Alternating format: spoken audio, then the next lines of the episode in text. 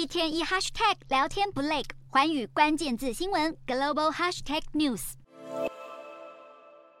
廉价航空通常以价格低廉的短程航线作为吸引顾客的特色。不过，近日多家欧洲联航为了抢攻美国疫后观光市场，纷纷加开跨大西洋航线。但要在长程航线上展开小虾米对抗大鲸鱼的情节，与美国老牌航空打价格战，绝对不是一件易事。联航通常最能够赚回本的地方，便是将所有服务分别收费。以二零二一年才成立的北大西洋航空为例，从登记托运行李、放置随身行李、选择位置或是吃饭，都会向乘客加收费用。光是这些服务的额外收费，就占了北欧大西洋航空从乘客上赚取收益的五分之一。然而，因为这样的模式实在太受欢迎，一般的老牌大型航空公司也都开始采取这样的措施，吸引想要节省支出的顾客。因此，联航除了用价格吸引人外，还需要尽其所能的控制成本。以飞机来说，北欧大西洋航空旗下只有波音七八七一种机型，因此维修组和机组人员只需要熟悉一种机型。